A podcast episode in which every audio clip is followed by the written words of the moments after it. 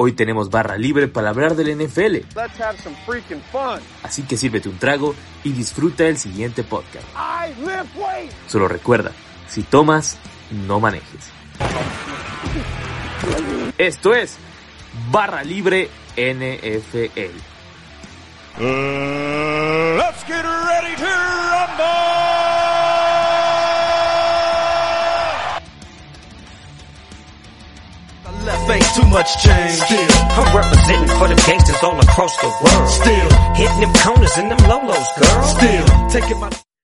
¿Qué onda amigos de la Logia Deportiva? Bienvenidos a un episodio más de Barra Libre NFL. Este ya el quinto episodio y como bien dicen, no hay quinto malo, edición exclusiva de Super Bowl y tenemos un invitado más que especial. Eh, digamos, yo ya me atrevo a decir que es el saludo más famoso de todo, de toda la, de toda la NFL en cuanto a podcast, el buen Adrián Alpanseque, el hombre del jejeje. ¿Cómo estás, Adrián? Hey, ¿Cómo estás, Alex? No, bien, papá. Aquí muy divertido estar aquí ya en casita, como pueden ver en mi fondo, con mis almohadas de Star Wars y este, feliz, feliz de que estamos ya en semana de Super Bowl. Feliz porque llegó una cenicienta que nadie daba un peso por ellos, con un equipo que todo el mundo se le ganó el corazón. Eh, Chato hace una semana para el episodio con Boy Deportes sacó ahí una encuesta de quién creen que gane el Super Bowl, la mayoría ponen los Rams, quién quiere que gane el Super Bowl, la mayoría ponen los Bengals. Eh, creo que va a estar interesante el Super Bowl, para mí va a ser mucho más peleado de lo que la gente cree. Yo tengo que hacer, yo también soy de los que cree que va a estar peleado, que no va a estar, no va a ser madriza como mucha gente está creyendo en estos momentos. Y lo, hablaba también con el, el, buen Luigi hace una semana y él decía, que hay una debilidad que nadie se está fijando eh, en los Rams, pero bueno, ya, ya la hablaremos. Cuando hablemos de las debilidades, vamos a sacar esa que específico que tienen los Rams, pero primero vamos con el equipo del pueblo, ¿no? El equipo que todos amamos en estos momentos, que parece que todo el mundo le quiere dar besos en la boca a Joe Burrow por, eh, algunos, no todos. Algunos, ¿no? parece que todos, ¿no? Parece que todos en estos momentos están amando a Hasta Joe. Hasta Gronkowski le quiere dar besos en la boca a Joe Burrow en una de esas hasta sale, sale Antonio Brown y cosas así extrañas a quererlo besar, ¿no? No me lo eche a perder, por favor. Y, Antonio sí le creo que lo llega, y que en vez de querer jugar con él, sí lo llega a besar, ¿eh? Yo, también lo creo. bueno, primero hablemos de las fortalezas de los Vengas, aparte de su trío de receptores destructivo. ¿Qué otra fortaleza le encuentras a, a este equipo para, para haber llegado al Super Bowl, como decíamos al principio, de una manera increíble y un cuento de Cenicienta que muy pocas veces se ve? Muy poquitas veces se ve. Mira, yo no, yo no, a veces no quisiera pegar, pecar de arrogante y analista. Yo, para mí, el, el, el, el, mejor factor que tienen los Bengals a su favor es un factor intangible, que es la mentalidad y la disposición de ese equipo. Eh, no se echan para abajo, es un equipo luchón, creo que, que sea un equipo tan joven, lo, lo, comentaba yo en, otros, en otras plataformas, pero me encanta porque siento yo que son los chavos que invitaron para la fiesta, se colearon a la fiesta y, pues, ah, pues hay que pasar por aquí, hay que pasar por aquí. Ah, que, no, o sea, eh, eh, McPherson cuando, cuando pateó el gol de campo para la final de conferencia, lo que dijo de la manera tan natural, se me hizo una representación perfecta de lo que son los Bengals, diciendo, pues va, pues vamos a la final de la AFC, güey, pues ni pedo, pues ni pedo. Y 52 yardas, para adentro, ¿no? Entonces, creo que eso es el, el, la mayor ventaja que tienen los Bengals, aparte de no ser los favoritos. Hay, desde mi punto de vista, hay muchísima presión más por parte de los Rams que tienen eh, pues hipotecada, como pusiste tú en el Twitter, en modo de tarjeta de crédito, tienen hipotecado su futuro para ganar este Super Bowl. No lo mismo con los Bengals, dos equipos que llegan de una manera muy distinta a este Super Bowl. Los Bengals tienen futuro para adelante. Y creo que eh, el intangible de la actitud y lo que se creen estos muchachos y lo que no se creen estos muchachos es, el secreto del éxito porque así le ganaron a Tennessee y así le ganaron a Kansas. Aparte bien lo dices, están demasiado tranquilos, o sea, yo nunca había visto a alguien tan frío, yo por los, en las entrevistas le preguntan, ¿cómo estás? Pues bien, güey, así, ¿hay algún problema? ¿Qué, qué, quién se murió? ¿Por qué, tan, ¿por qué están tan nerviosos? It's a given que estoy aquí, ¿no? Sí. Digo, que esa es otra de las ventajas, o sea, el otro día claro, con las respetadísimas diferencias, pero la actitud de Joe Burrow muy al estilo de la Tom Brady. Hay que ganar, hay que ganar. Y tiene un récord impecable en, partidos importantes de playoffs y de campeonato. Puede ser el primero en ganarse un Heisman, un campeonato nacional de, de, college y el Super Bowl en tres años. Nadie lo ha hecho nunca en la historia. No quiero decir con esto que Joe Burrow va a ser el próximo Tom Brady. No pongan palabras en donde no las hay. Pero creo que es una, un testamento bastante, o sea, una, una, una, declaración bastante fuerte de lo que puede ser este chavo a nivel de mentalidad ganadora, que si algo nos demostró Tom Brady es que es el ingrediente más importante para ser ganador. Empieza aquí. Y Joe Burrow la tiene. Y aparte comparten varias cositas, no, no solo es eso, no es su segundo año, los dos se enfrentaron a los Raiders, los dos les tocan los Rams. A los Rams. Entonces, es, algo increíble, ¿no? Lo, lo, que ha ocurrido. O sea, digo, obviamente no tiene nada que ver, ¿no? Pero, pero es, ver esas coincidencias como que te dice, algo hay, ¿no? algo, hay, Va, bien por allá. Y otra cosa llamativa de los Bengals es que aparte son, de acuerdo al cap, eh, capital de draft y demás cosas, son el tercer equipo que más puede mejorar de toda la liga. Entonces, sí, si los Bengals, si, si, los Bengals invierten su capital de draft en línea ofensiva el año que viene, cuidado, güey. Porque la verdad, lo demás, desde mi punto de vista, lo tienen. Tienen una defensa bastante decente y respetable. Una ofensiva que tú dijiste, quitando T. Higgins, Tyler Boyd y, el monstruo Jamar Chase con Joe Burrow, pues no tendrías ofensiva, pero pues, la tienes. E incluso con Joe Mixon ahí puesto también que los corredores son posiciones que, que, van rotando más, ¿no? Pero, pero yo creo que sí, yo creo que los Bengals eh, tienen equipo para bastante. Todavía está la discusión y te preguntaría yo a ti, ¿tú crees que los Bengals son favoritos para ganar su división el año que viene? Porque la mayoría de la gente todavía pone los Ravens allá adelante.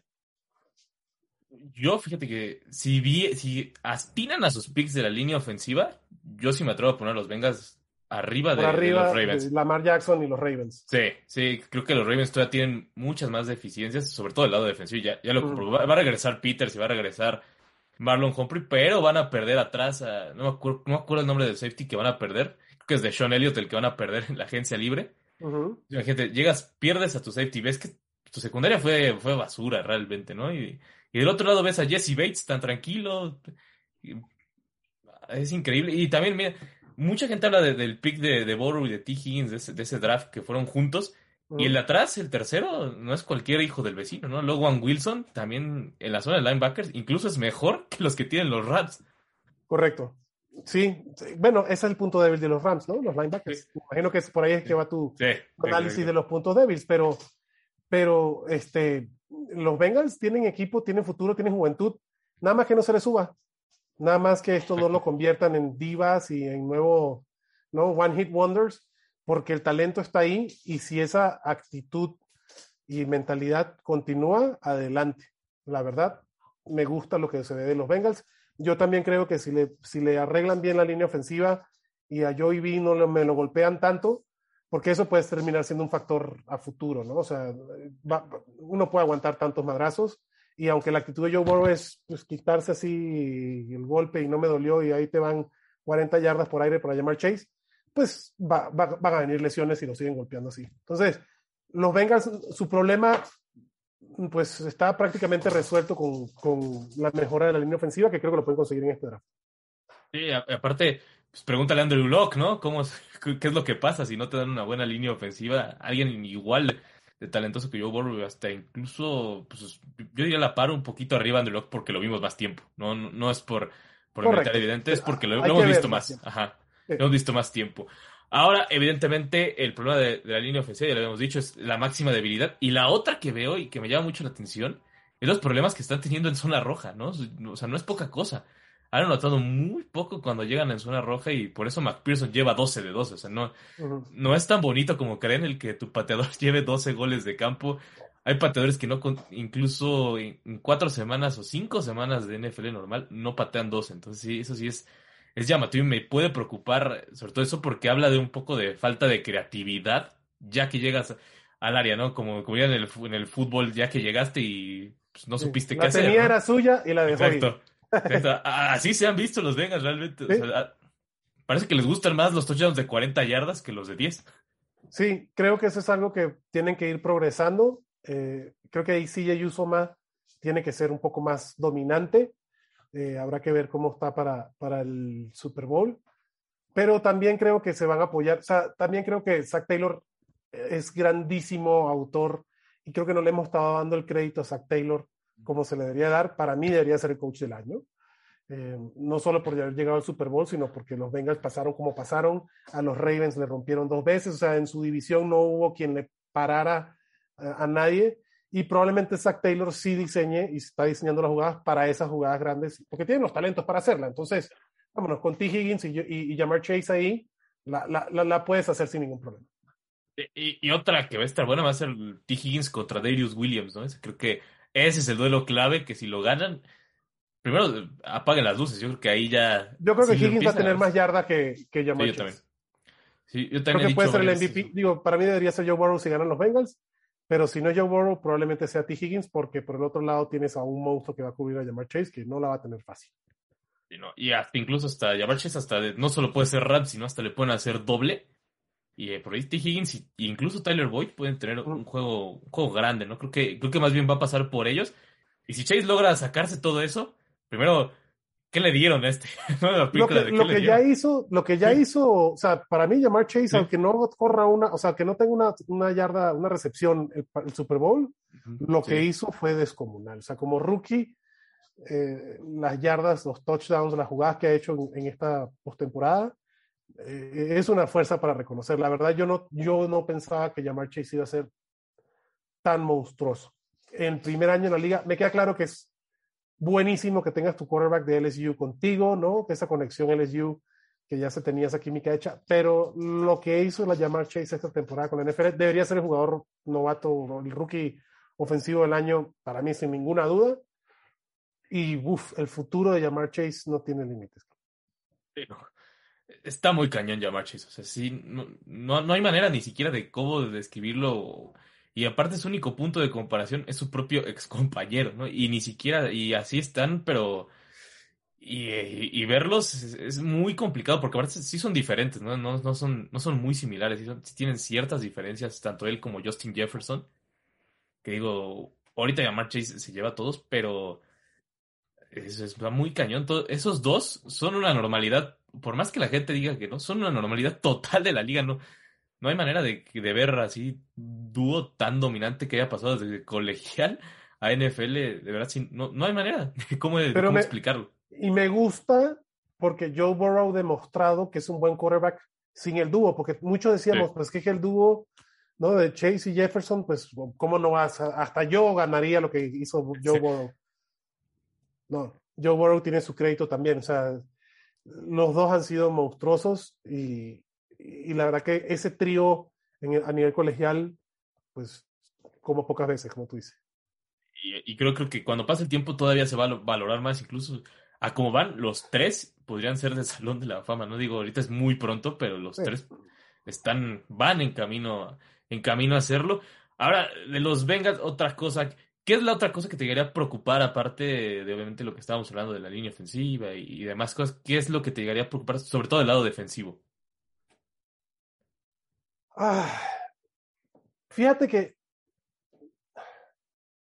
no, a, ver, no quisiera meterme en temas de posición por posición porque la fórmula que han utilizado los Bengals, vamos a meter un poquito, yo creo que los Bengals deben de ganar el Super Bowl porque si siguen utilizando la fórmula que utilizaron con los Titans y con los Chiefs. Si hablamos de la defensa de los Bengals de la primera mitad del partido con los Chiefs, es otra defensa de la segunda mitad del partido los Chiefs, ¿no? Con el mismo Patrick Mahomes, Travis Kelsey, Tyreek Hill, bla, bla, bla, bla, bla, bla. Entonces, ¿qué cambió ahí? Porque fueron los mismos jugadores, ¿no? Para mí, el tema de Cincy con la defensa es disciplina y es concentración.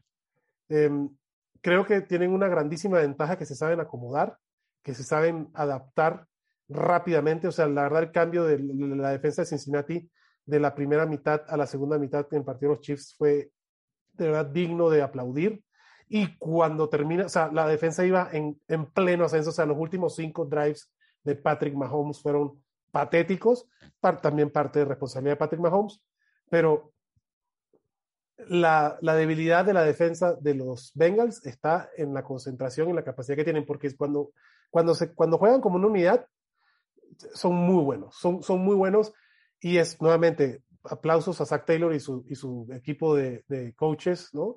Porque es de los equipos con menos castigos o el equipo con menos, menos castigado en la liga. O sea, siendo una, una nómina tan joven que tú puedas conseguir eso eh, es, eh, importante. Entonces, para mí, el punto débil de la defensa de los Bengals va a estar si pueden aguantar la presión de un, de un escenario como el Super Bowl, no distraerse y mantener la concentración. Si, si es así, la verdad, funcionan muy bien. Y el partido de los Chiefs es un, es un digno ejemplo. Y también algo del partido de los Chips lo llamativo fue cuando a Eli Apple, como le menciona incluso, incluso se ve como el, el, coordinador defensivo le dice, agarra la onda, ¿no? Estás, concéntrate cabrón, así rápido, así de, agarra el pedo, casi casi así. Sí, sí. Y velo, le paró, ahorita que lo vemos esa jugada fue demasiado clave la que paró Ty Hill, y mucha gente se burló, incluido yo, evidentemente por sus tweets, tirándole a Julio Jones. Creo que, creo que, todos en ese momento odiábamos a Eli Apple, pero aún así lo que hizo fue, fue, fue para que estuviera así de, ten tu tweet, agarra tu tweet, di, tu pendeja y luego ya, ya regresamos a lo normal. Correcto. Te lo ganaste. Sí, te lo ganaste. te lo mereces, cara. Sí, de acuerdo.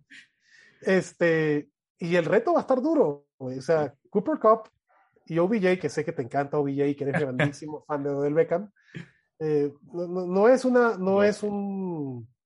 Y, y, vamos a ver si juega Tyler Higby, cosa que se ve difícil, no está entrenando pero no tienen un reto fácil la, la, secundaria de los Bengals. De verdad, Cooper Cup está a otro nivel. Digo, pero, pero para mí, quien ponga, o sea, ni Jalen Ramsey que se cambie la camiseta en este partido vaya a servir con los Bengals. No hay hoy para mí un corner, eh, nadie, ¿ve? que un defensive back, o sea, nadie que, que, pueda detener lo que está haciendo Cooper Cup y cómo está conectando con, con Matthew Stafford. Por esto creo que tiene que funcionar como una, como una unidad, porque hombre a hombre talento, talento, no lleva la ventaja Cincy, pero ni cerca.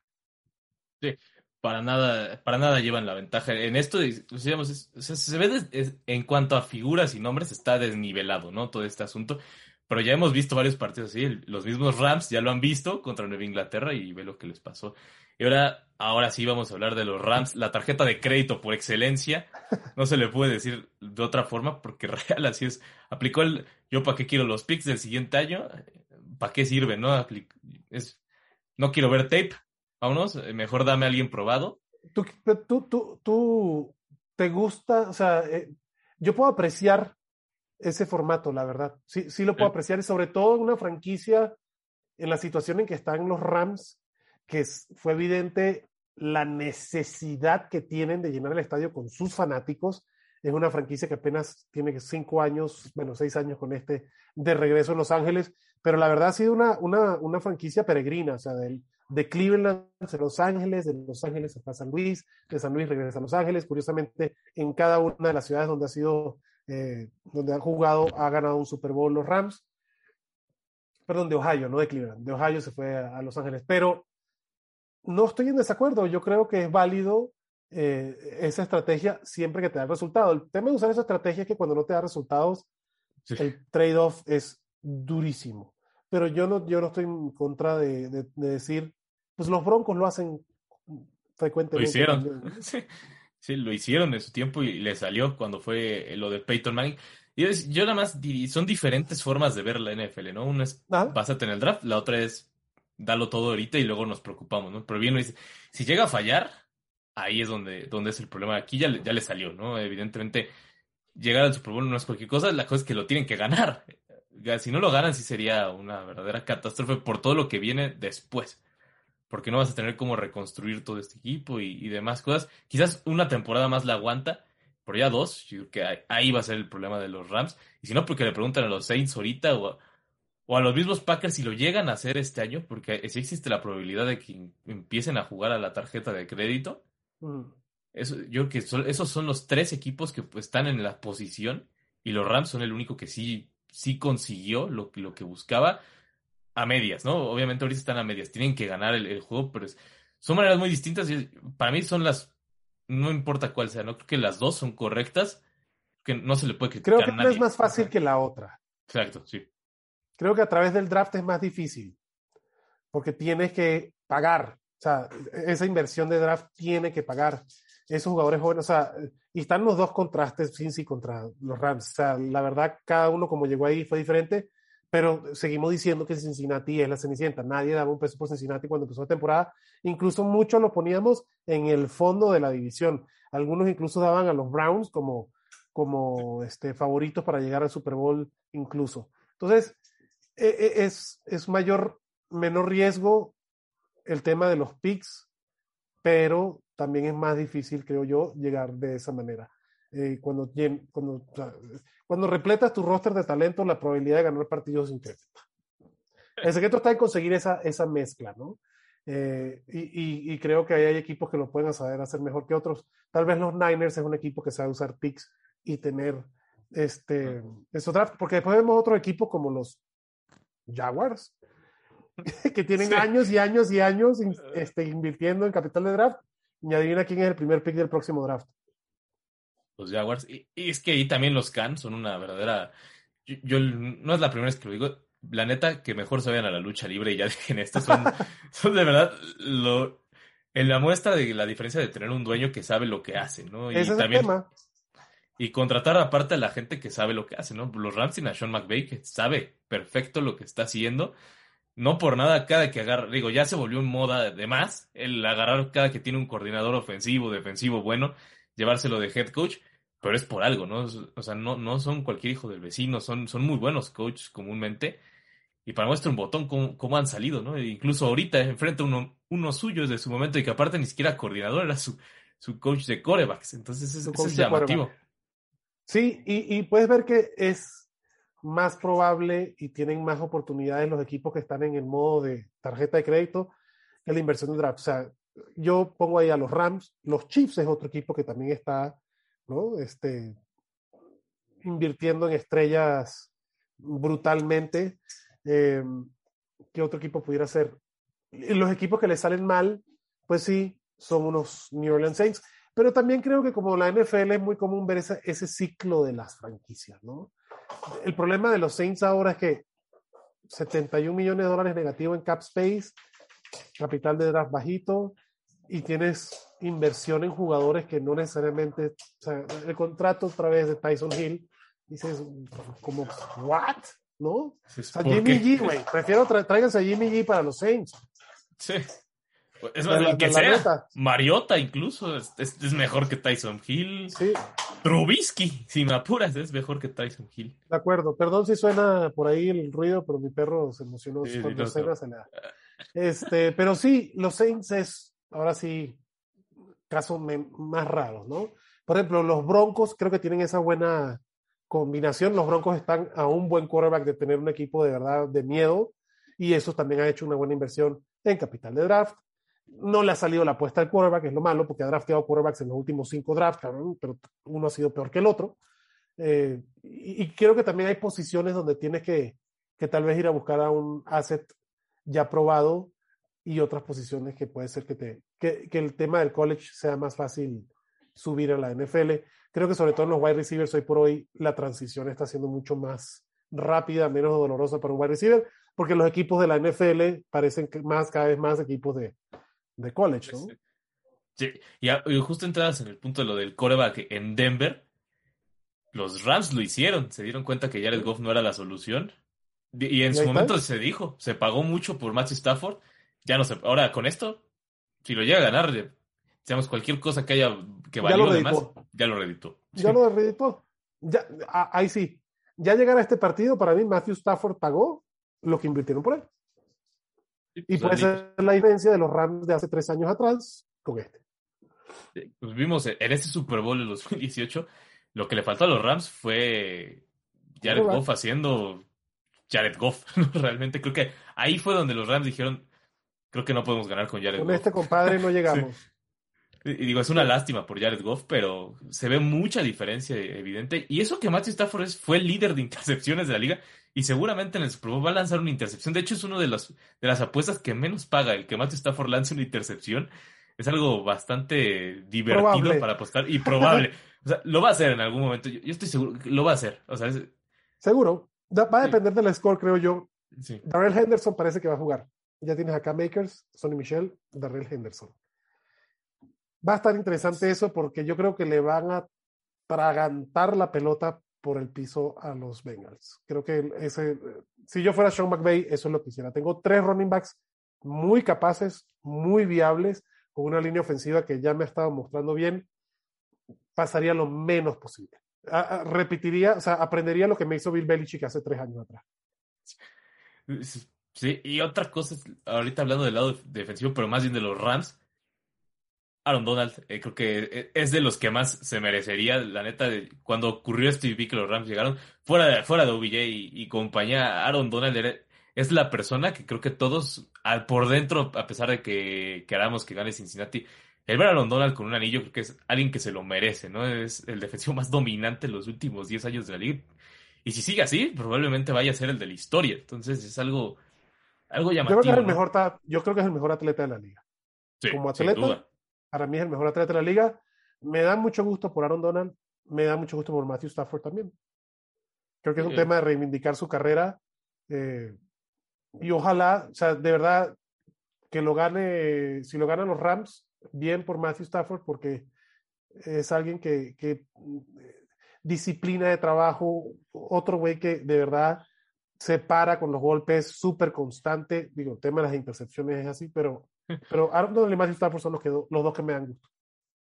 Y, aparte, lo de Stafford, lo de las intercepciones, digo, es chistoso, ¿no? En su momento de que sabes que va a lanzar, pero, pero también del otro lado dices, hay muchos jugadores que lanzan una intercepción y se caen, ¿no? Vemos, el mismo Brady ha lanzado dos, eh, lanzó tres en la final de conferencia pasada y nunca se cayó, ¿no? Y del otro lado, Rogers no lanzó ni una y ya lo veías medio, medio abajo, ¿no? Eso es algo, es algo llamativo que sí lo he visto en Stafford.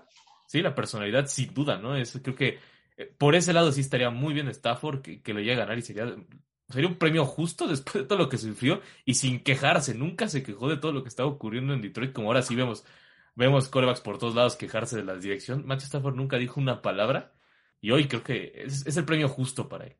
De acuerdo. Y lo de Aaron Donald que tú dices también. E, es, Hasta para el mismo de él.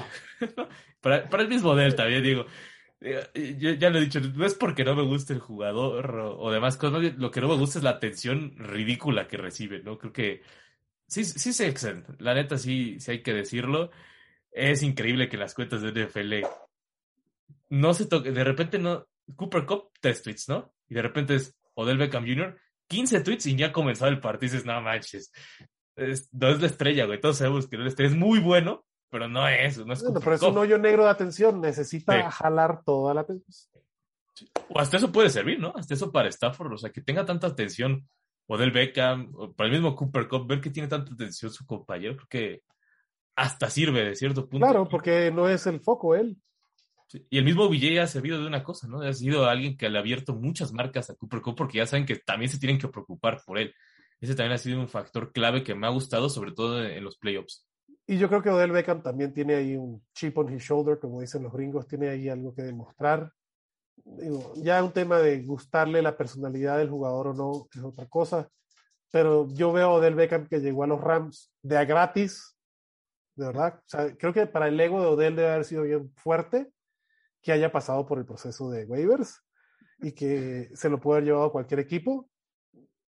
Eso, eso creo que, o esperaría yo, porque la verdad veo un modelo mucho más centrado, ¿no? No sé si es McVeigh, no sé si es esa situación, pero no es el mismo Odell Beckham que está en otros equipos. También creo que Odell Beckham sabe que no es la estrella del equipo. O sea, lo que ha hecho Cooper Cup, no, Odell no tiene cómo decir yo soy mejor que Cooper Cup.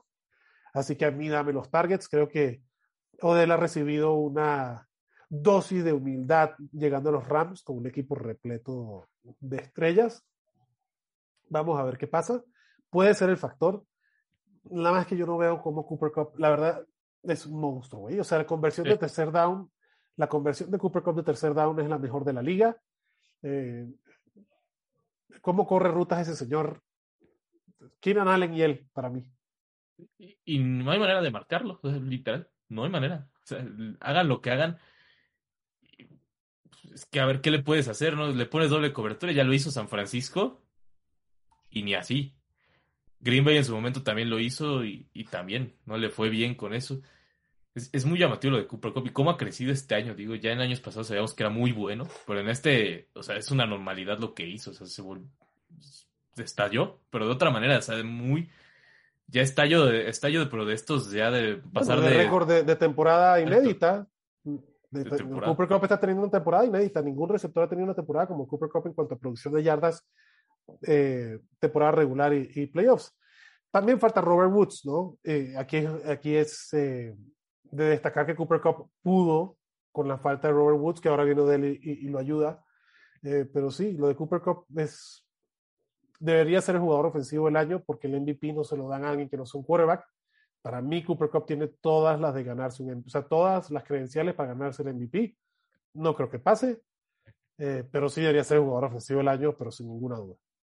Yo también creía que en su momento puede ser MVP, pero ya una vez que sabemos este premio no se lo van a dar a alguien más. Y en todo caso, queda entre dos, que ya sabemos cuáles son, Brady Rodgers, y si se lo dieran a, y si se lo dieran a, Brady, terminaríamos siendo por, por el tema de que se, se retiró al final, ¿no? Porque sabemos tuvo una temporada mucho mejor que la de Aaron Rodgers y demás, pero cuando salió el tema del All Pro, yo creo que ahí yo dije, ya está cantado quién va a ganar el MVP. A mí me gustaría que se lo llevara Brady, pero cuando llegó eso dije, son casi los mismos vatos, ya, ya sé qué va a ocurrir.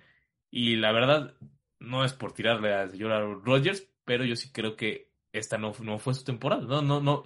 La pasada la tenía clarísimo que sí era su temporada, incluso al, al final, digo, ocurrió lo de la final de conferencia, pero al final de cuentas tuvo un temporada. En esta pues, fue una temporada normal de Aaron Rodgers. Digo, digo normal a medias, porque que lances cuatro intercepciones, pues. ajá, que lances cuatro intercepciones está muy cañón, pero, pero para él es normal.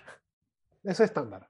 Sí, digo, para mí debería ser Brady, y no porque se retira, la verdad, o sea, perdón, eh, yardas, touchdowns, o sea, porcentaje, y, y, si lo ves en la, ahora, ahora sí, con el retiro, más aún, o sea, esta temporada es la temporada donde Brady ha tenido más intentos de pase. Esta es la temporada donde Brady ha tenido más yardas por aire de su carrera, güey. Esta es la temporada, eh, la segunda temporada o la segunda mejor temporada de Brady en pases de touchdown. La segunda mejor temporada de Brady en porcentaje de conversión de pases. O sea, Brady a sus 44, casi 45 años, tuvo su mejor o su segunda mejor temporada de su carrera, cabrón.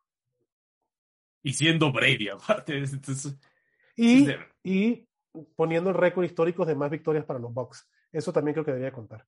los, los, Buccaneers nunca habían tenido una temporada con 13 victorias. Claro, el asterisco de que hay un, partido más en la temporada, pero igual.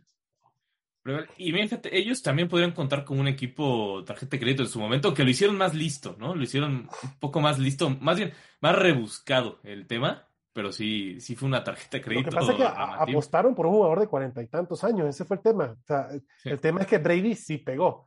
Y creo que ahí fue bien inteligente los Bucks en contratar a Brady porque Brady sabe la fórmula para tener un equipo ganador. ¿No? Y, y, y, y Brady sabe que, yo, yo creo, y, esto lo digo yo, sé que esto no es un podcast de Brady, pero ya lo es. Em, yo creo que Brady le caga más, odia más perder que lo que disfruta ganar. ¿no? Entonces, él va a hacer todo, primero para no perder y después para que no lo golpeen también le debe zurrar que le den madrazos. o sea, le debe enojar muchísimo, güey. Entonces, Brady sabe cómo poderse de hacer de un equipo que lo pongan en posición de ganar. Claro, y ya cuando tienes esas, pues sí, es mucho más fácil hacerlo. Pero lo que hicieron los Bucks, empezando por Bruce Arians, eh, fue, fenomenal. La verdad, me encantaría de verdad que Brady se quede un año más y ver a estos Buccaneers de nuevo en la cancha, porque es un equipo que además es fácil de hacerle, de, de, de, cheer por, ellos, ¿no? Porque es un equipo con talento joven, con talento veterano, con un head coach que para mí son, yo creo que es mi coach favorito, si no de los favoritos de la NFL. El tío Brucey es espectacular. Y pues lástima, ahora sí, ahora los Bucks que se agarren porque vienen años negros, pero ya ganaron su Super Bowl. Y creo que como fanáticos eso es lo que uno pide. O sea, es gracias, me diste mi Super Bowl. Los fanáticos de los Rams harán lo mismo. Eh, y, y, creo que ese modo de tarjeta de crédito, pues es un, es un, es demostrarle a los fanáticos del equipo que de verdad pues, están pensando en ellos y vamos a invertir en ellos y no solo es vender tickets al estadio, sino que te quiero dar un Super Bowl. Te quiero dar lo que buscabas realmente, porque todos, todos es lo que queremos como fans, ¿no? Ver que nuestro equipo gane el Super Bowl. Sí, pues cómo no te vas a emocionar. Digo, ya si vienen tiempos negros y demás, pues, pues te afecta un rato, pero ya, o sea, te quedas con la memoria de que ganaste el Super Bowl. Y ahora, ahora sí vamos a hablar un poco de las, de las debilidades de estos Rams tarjetas de crédito. Los linebackers. Los linebackers, sí. Creo que es la única debilidad grande que hay en este equipo, ¿no? Sí, sí, sí es muy llamativa. Y por ahí, a, ver a quién le tiran. Tyler Boyd puede ser el, que cae ahí. Y si no es Tyler Boyd, en una de esas, si han pegado a llamar Chase por ahí, aunque no creo que lo hagan en este partido, porque va a estar con mucha atención. Que va a ser Tyler Boyd, puede ser el silencioso o incluso. Y ojo, Joe Mixon por aire también. Pueden poner a Samaya P. Ryan, o sea, pueden, pueden alinearlo a los dos. Joe Mixon ponerlo abierto con cuatro receptores. Joe Mixon también puede ser daño por ahí. Sí, los, los linebackers es el punto débil de estos Rams. Yo creo que si hay dos puntos en los que los Rams podrían perder son ahí y la de Darius Williams contra ti. Contra T. Higgins, creo que son los dos. Y Matt Gay. Y Matt, bueno, Matt Gay. Los creo, pateadores creo que, siempre juegan. No, en estos juegos, sí, los pateadores tienen un peso brutal. bastante duro. Sí. Y vimos patear, o sea, patada que no debería haber este, errado Matt Gay, que la erró y ya hablaste de McPherson. O sea, creo que ahí los Bengals tienen una ventaja bastante fuerte, porque como dices, los pateadores son básicos, o bueno, son claves para, para este partido tan importante. Cuidado con Matt Gay. Y McPherson, curioso, ¿no? Desde el juego contra Green Bay que falló tres, no volvió a fallar. Nada. Ese juego yo creo que le afectó demasiado, que dijo, en mi vida vuelvo a fallar un gol de campo. De, de, que, hubo, de que hubo alguien que le ha de haber dicho, güey, te vamos a cortar si sigues así, cara.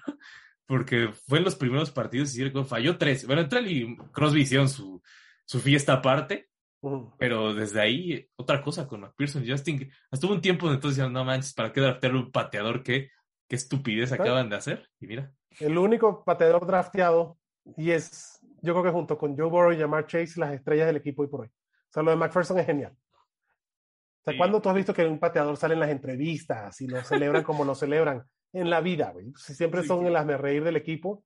Y McPherson apunta a su, por pulso propio, se ha ganado el respeto y lo que es, porque además la personalidad del chavo, nuevamente, es que a mí eso es lo que me gusta de los Bengals, la mentalidad del equipo, que no se achican, que no les pesa que tenían 31 años que no ganaban un partido de playoff, que no les pesa que tienen a un monstruo al frente.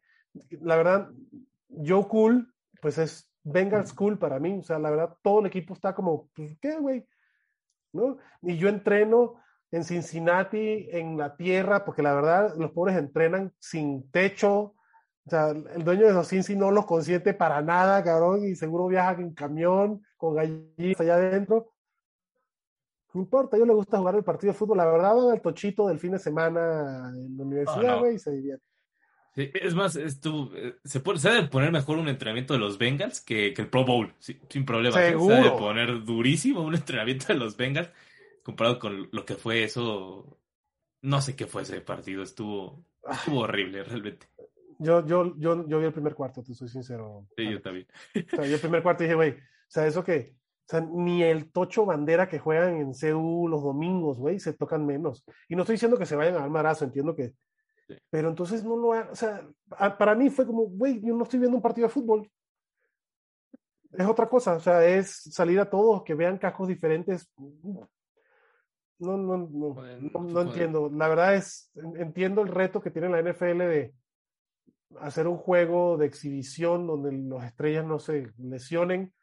Yo prefiero que se inventen otra, que promocionen lo que hacen antes, me gusta más, el de destreza, el de la velocidad, o sea, sí, demuestran las capacidades atléticas de los jugadores, me gusta mucho más que tener un, o, sea, o, o juega Tocho Bandera, ¿no? Y ya, ponte, ponen las dos banderitas en las caderas y que jueguen Tocho Bandera. Prefiero que jueguen Tocho Bandera a que se pongan cascos, pads, todo, para que no se toquen, güey. Que no se toquen. Sí, no. Sí, no, eh, incluso en ese momento estaba la final de la Copa Africana y te juro, ahí hubo más, primero le cambié y vi, vi más golpes ahí sin tema, ahí sí veías y eso que, que el fútbol africano no, no, es tanto de golpes, más de, de intensidad. Y, y es en ese juego dije. Yo, yo, yo vi un rerun de Peacemaker, güey. Y dije, no, prefiero ver otra vez un episodio de Peacemaker. Sí, ¿Ya no, viste el de hoy? Sí, ya, ¿no? E, e, Ese, esa serie es una bendita joya de mi amigo personal, John Cena. es, es una verdadera maravilla. No, Felicidades no. al señor, las cualidades histriónicas del último episodio. Sí. Mis respetos con John Cena, la verdad. Gracias. Jameson.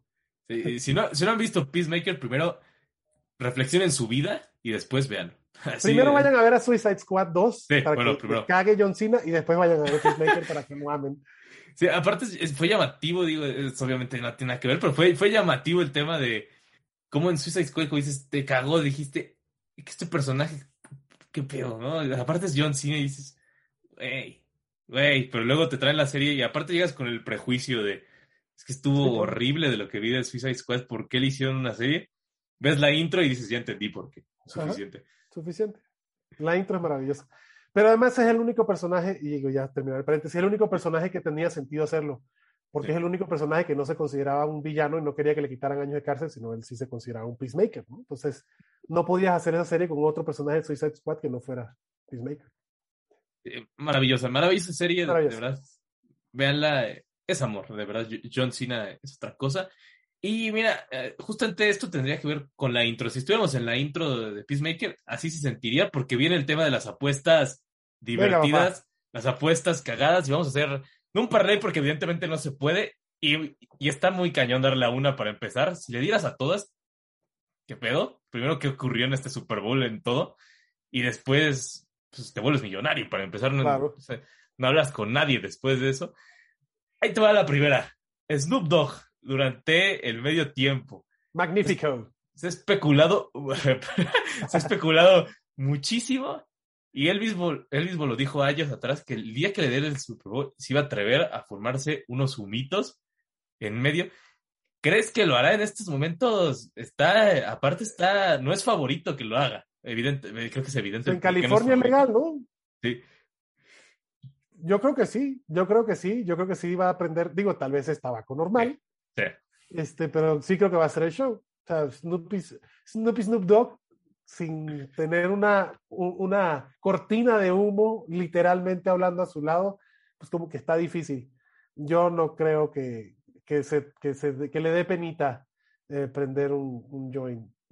Digo, entiendo que la NFL, deporte y la familia, lo que tú quieras, si, si es así, entonces no te traes a Dr. Dre, Snoop Dogg, Eminem, tráete entonces a Adele, a, ah. no sé, ¿no? Sí, creo, yo sí, le pongo que sí, se prende su chulo y, lo, va a rolar así. Uf, no, no sé si eso sería, sería una maravilla más grande. Como creo que puso un tweet hace unos meses de que ya le había tocado a los rockeros, ya le había tocado a los, los poperos, esta vez le tocaba a los marihuanos, la neta, y a la gente del rap, ¿no? La neta. A mí me encanta, a mí me encanta este, este show del Super Bowl. Yo, yo sí me declaro fanático de este show del Super Bowl en Los Ángeles, eh, ¿no? Y, y, creo que se trajeron a las personas indicadas, empezando por Dr. Dre, que es un pionero en el tema del hip hop y lo llevó a otro nivel. Si han tenido, hablando de shows, si tienen la oportunidad, vela, ahora es un espectáculo de serie eh, de Defiant Ones con Dr. Dre y, Jimmy Iovine, cómo crean todo el tema de, eh, de la firma disquera donde tenían por un lado Snoop Dogg y por otro lado Marilyn Manson, ¿no? Este, entonces, yo creo que sí lo va a aprender. No creo que, ya creo que en tema de California y el, el hip hop van de la mano. Sí, tendría que ser. Yo o sea, como dices, no lo contrataron para dar un show, un show de niños, ¿no? Para eso contratas a, a otras Al Barney, güey. Para eso te traes a Barney. ya. haces un espectáculo. O el mismo Bad Bunny, ¿no? Sí, como el de Katy, pero el mismo Bad Bunny hubiera sido algo más para para esas cosas, ¿no? Pero aún así, lo tiene que hacer, todo el mundo quiere que lo haga y seguramente él por dentro también lo quiere hacer y ya apostó. O sea, no creo que... Ah, bueno, además, exacto. Yo si fuera Snoop Dogg, le apuesto la apuesta, güey, y lo hago. si me multan por aquí, lo pago por acá. sí, sí, exacto. Ahí va. Otra es lo de el tema de los invasores. Para este año se modificó por lo que ocurrió el año pasado. Como recordemos, el año pasado entró un individuo que había apostado muchísimo dinero de que entraba un individuo al césped. Entonces, a partir de eso, ¿qué ocurrió? La NFL y las, las apuestas en general dijeron, los casinos regulados, evidentemente, en casinos ilegales sí la vas a encontrar normal, pero en regulados tiene que pasar y lo tiene que ver la televisión. Eso está, está complejo aparte, ¿no? ¿Tú crees que entre... O sea, que no, no, no, no, vamos a perder la tacleada de Stephon Dix, ¿no? Ajá, sí, ajá, aquí está. Tiene que entrar la persona y que aparte la televisión lo muestre, aunque sea un segundo, con que esté un segundo adentro y sí lo pueda mostrar la televisión. La televisión gringa, que es, que es muy complicado temas. Que dices, ¿va a ocurrir que se combine eso o ahora sí se la va a persinar el que lo intente? Sí, yo creo que aquí no, no le entro a esa apuesta. Yo digo que no. O sea, ahí le he puesto a que no. A que no lo vemos. Seguro se tira alguien, pero no lo vemos. Y, pobre tonto el que se tiró. Si lo, si lo aposté en un casino regulado, pobre tonto el que se tiró, porque para te van a multar, vas a estar vetado y ya no vas a ganar dinero porque no lo mostró la tele. Eso es algo algo que sí, sí debemos checar en ese tema. La letra chiquita. La letra chiquita, exacto. Y ahí va. La siguiente es, esta es un poco romántica, se puso, es, y es una que yo no esperaba que existiera, y es el que algún jugador del equipo ganador hace una propuesta Ah, matrimonial. ¿En serio, ¿Crees, crees que sea tan ridículo alguien de, de hacer eso? El último que lo hizo fue un jugador de los Giants, se me olvidó su nombre, pero fue el último que lo ha hecho, y por culpa de ese güey está en los temas de las apuestas. No, güey, no veo como un jugador en, el- en la euforia, el éxtasis de ganarte uno de los trofeos más difíciles de una liga, que es un trabajo en equipo, le valga madre su equipo, y no estoy diciendo que, le- que no le vale madre su pareja, aproveche la ocasión para solicitar. Es más, no creo que sea ni siquiera padre para la esposa, güey. No, yo no, nadie le va, ningún jugador va a proponer matrimonio. Venga, en esa, en esa no le ponemos el, el touch. Esta es, yo creo que es la más clásica, es la, es la llamativa y la que existe en cada Super Bowl, el color del maldito Gatorade. Ajá. Ha sido, es un tema a atinarle. Por más Sí. que, que el naranja es el favorito. y todo, sí. Sí. Para este año, ¿con cuál te la juegas? Si son los Rams azul, si son los Bengals naranja. Sí, sí, venga. sí. Vamos, rápido. sí. Verás, vamos a meterle 30 varitos a esa con tres Ah. colores distintos. A ver Va. cuál pega, ¿no? Yo voy a poner el rojo porque por alguna razón ha habido una secuencia de que el rojo ocurre después de cuatro que no ha ocurrido. Entonces, por ahí Me la voy a la jugar a- me la voy a jugar a si existen las analíticas en esta clase de cosas extrañas. Pues vamos con la probabilidad. La ruleta del rojo. Sí, la ruleta rojo, ahí la tiramos. Y ahora, la del MVP. El MVP, creo que es- estas fueron divertidas de cosas extrañas. Ay. El MVP, ¿por, por quién le meterías la lana? Joe Burrow. Sí, Joe Burrow. Yo traigo dos de, de cada equipo. Ah, y del Uno. otro equipo tiene que ser Aaron Donald. Si ganan es Sí, por Aaron Donald. Yo también creo que va a ser Aaron Donald si llegan a los Rams. Y del otro lado, yo sí creo que va a ser T. Higgins. Entonces, sí creo que Puede ser. que, que tiene, tiene alta probabilidad. Como lo decía el otro día, es, muy llamativo como para el Super Bowl MVP, que un receptor lo gane no es, no es nada complicado. ¿no? Como si un MVP de receptor, para empezar, nunca ha ocurrido. Y dos, lo que tienes que hacer es, es imposible. Yo lo intenté en Madden y no pude. Y con una bestialidad. 2000, eh, ve lo que hice. Con Davante Adams, 2500 yardas para un receptor, 27 touchdowns. Y no me lo dieron, ni siquiera, ni siquiera mi coreback, que no era Aaron Rodgers, ah, hasta roté corebacks para, para que no se para notara. y- conseguir. ajá, para conseguirlo, no hubo manera. Es, es imposible que un receptor gane un MVP. Sí, la verdad sí. Este, no, como tú dices, Edelman creo que no uno también. Y John Yo Branch, igual creo que va a ser, yo, yo creo, yo creo igual que va a ser Joe Burrow. eh, porque creo que sí. A ver, de las cosas que hemos visto es que Joe Burrow sabe, eh, es que es súper inteligente. La verdad es un jugador que sabe leer muy bien la defensa. Y entonces no me extrañaría que, porque Jalen Ramsey juega por una zona, normalmente no hace, la mayoría de sus jugadas no es marcación personal. Entonces, dudo que Ramsey tenga una marcación personal 100% con Jamar Chase. La tendrá personal en la zona donde se esté moviendo con él. Y creo que el mejor receptor del partido puede ser T. Higgins, o creo que va a ser T. Higgins, pero creo que Joe Burrow va a distribuir el juego de una manera. Yo espero, no necesariamente va a ser así, y es lo que más me cuesta ver, pero lo que espero es que sea un partido abierto. Creo que es un partido que, que supere los 52 puntos en la línea total. Ojalá y sea así, que haya tres por lo menos tres touchdowns por bando para que veamos puntos. Y si es así, no me creo que Joe Burrow debería ser el MVP. si llega a ser un, un- partido así, sin duda que el, el dinero estaría en Joe Burrow. sí. O en Matthew Stafford, en, en su defecto, ¿no? Creo que entre ellos dos estaría. Si llega a ser como el del el último de los Rams, Aaron Donald va a tener todas las de ganar en ese, en ese, en ese tema.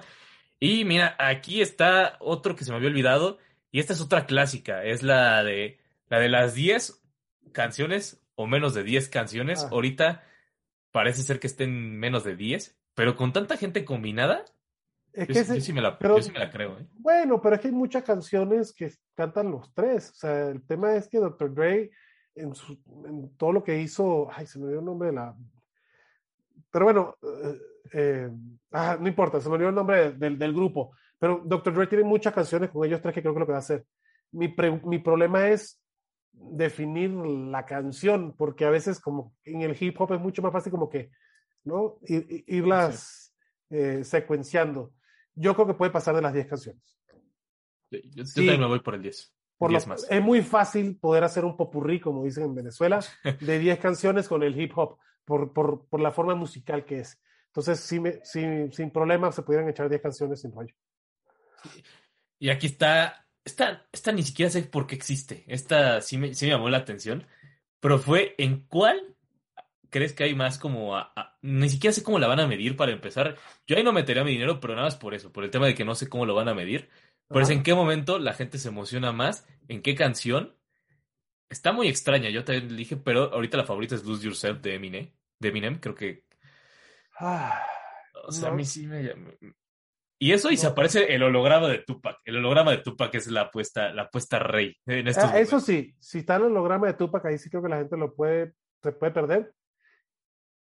Yo creo que si empiezan con Steel Dre, la, la- va a votar la, la gota. O sea, si empieza esa canción que, que, que la pueden cantar los tres o los cuatro, bueno, los cinco, porque está la Mark Kendrick también ahí. Este, si empieza con Steel Dre, la pueden, la pueden votar. Pero vamos a ver. Chance la de Eminem, tiene, tiene sentido. La de Lose Yourself de Eminem, a mí me gustaría que fuera con el solito del piano. Pling, pling, pling, Sí. Y ahí se calma. Sí, no, sería una locura. Y ahora, ya digo, esto ya no es apuestas. ¿De cuál de los de, de los de medio tiempo es la canción que más quieres oír o, o cuál es el artista que más quieres ver? Uf, eh, Eminem y Dre son los, bueno, los tres. Dog, uf, está muy difícil, güey. Está. Sí está. Este, el que más quiera escuchar, Eminem. Eminem, eh, sí. Eh, ¿Qué canción de Eminem que es la que más quisiera escuchar? Mm, hay muchas. Lose Yourself, Slim Shady. em, la que canta con Rihanna, se me fue el nombre ahorita. Em, Monster también, si la puede cantar con Mary J. Blige, Monster es muy buena canción.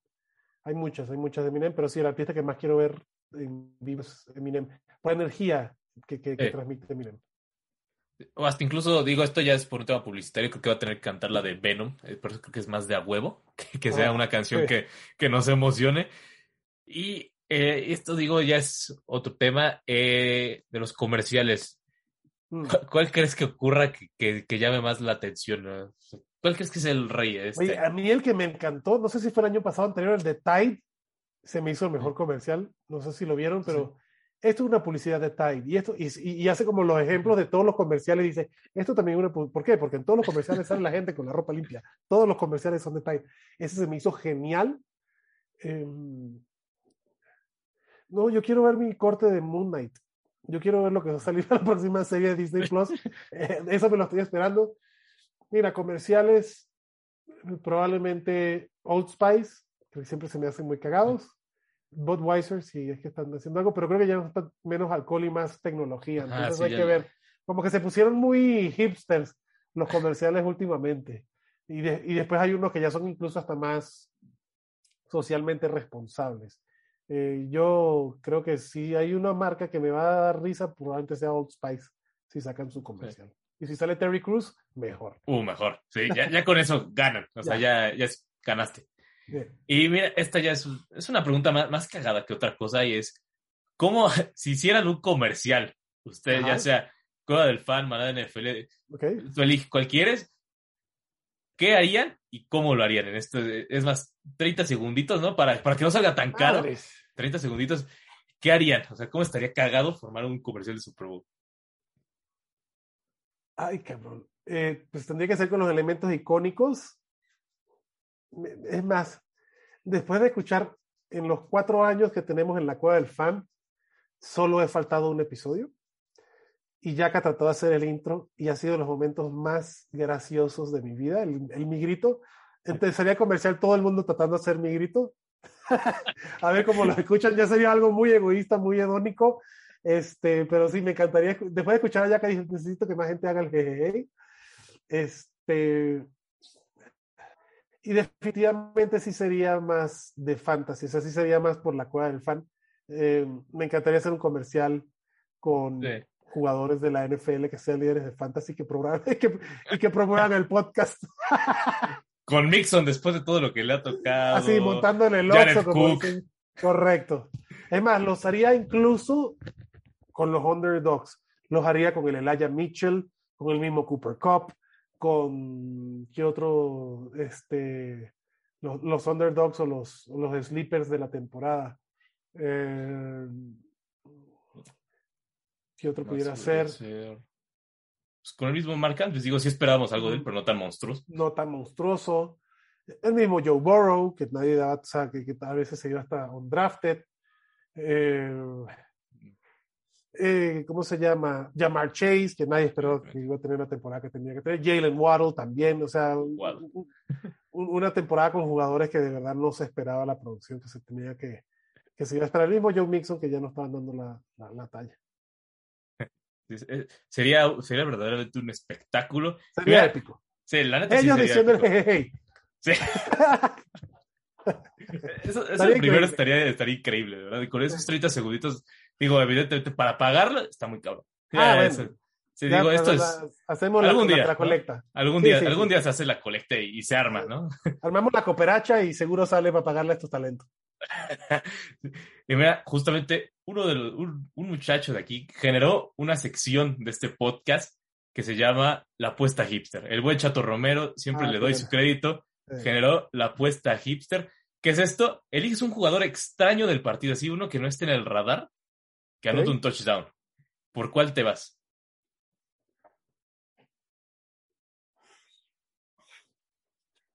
Uy, un jugador extraño fuera del radar que anote un touchdown. Von Miller. Von Miller con un fumble. Esa, esa ni siquiera, que es más, va a estar difícil de conseguir. Y si está, yo creo que mínimo en, en más 400 debe estar. Mínimo, de jodido de estar Sí. ahí. Si no es que mucho más. Von Miller que anote touchdown. Sí, sería esa. Si no la otra, pero esa no es tan regular. Pues, la primera que se me ocurrió fue pues, Matthew Stafford con un sneak, con un quarterback sneak, pero ese no. Digo, también está complicado. Hace, hace rato que está. no por- no sí, güey, le cuesta un chingo el quarterback sneak a Matthew Stafford. Sí, En el último partido los los Rams lo trataron tres veces, el mismo quarterback sneak, y no- hasta que tuvo que venir la, el bulldozer por detrás a empujarlo, güey. Así no, de, no no, podía. mames, así. Y ya, cabrón. así de, ya salgo, por amor de Dios. Sí. Pero sí, Von, así, Von Miller. Con un, Von Miller. con un fumble ahí que recupere y llegue a la zona de anotación. Va, me late esa. Yo voy a ir nada más, nada más por, por, el, por el puro morbo de cómo va a ser su tweet, si lo logra. Eli Apple. Quiero, quiero que anote Ándale, un, un pick six. Un pick six de, de Eli Apple. Y que al día siguiente, si ganan los Bengals, que al día siguiente esté jode y jode y jode por Twitter. Sería como, ya, está bien, ya. Nos callaste la boca. Ándale, ve a joder tranquilo, ya. Ya, te Ya lo mereces tu tweet. Te lo mereces, ya. Ve a tirar tus tweets, ya, ya después eres odioso, pero por hoy, ándale, ve. Me gusta. Me gusta la opción. Así está, estaría buenísimo, pero bueno, mi estimadísimo Adrián, muchísimas gracias por haber estado por acá en Barra Libre NFL, como siempre un gusto, y ya sabes que cuando quieras por acá tienes un lugar, ya sea en Barra Libre NFL, en Fantasy Gourmet o en cualquiera de otras de las producciones que se hacen por acá. No, hombre, pues aquí estamos cuando quieras. Un placer. Siempre es eh, increíble hablar de NFL contigo. Y digo, la invitación va viceversa. No, no es la primera ni la última vez. Ya ha sido varias veces que estás por allá en la Cueva del Fan. Así seguirá siendo. Me encanta poder conseguir que esta comunidad crezca, tanto de fanáticos de la NFL como que quiera jugar fantasy, eh, porque nos beneficiamos todos. Y me encanta hacer colaboraciones con, con gente y proyectos como el tuyo, papá todo el éxito del mundo. Y aquí estamos cuando me quieras. Nada más ya sabes a dónde escribir. Ah, muchísimas gracias. Esperemos que por acá tengamos la, la próxima temporada. Más bien, no esperamos. Seguramente te tendremos aquí la próxima temporada. Como ya saben, gente de la Logia Deportiva de Barra y Libre NFL y ahora de Instagram, porque es por eso que tenemos imagen, ya que esté en Instagram. Nos vemos la próxima semana en Barra Libre NFL con lo que ocurrió en el Super Bowl y sobre todo veremos qué, qué ocurre en Fantasy Gourmet y en los demás programas.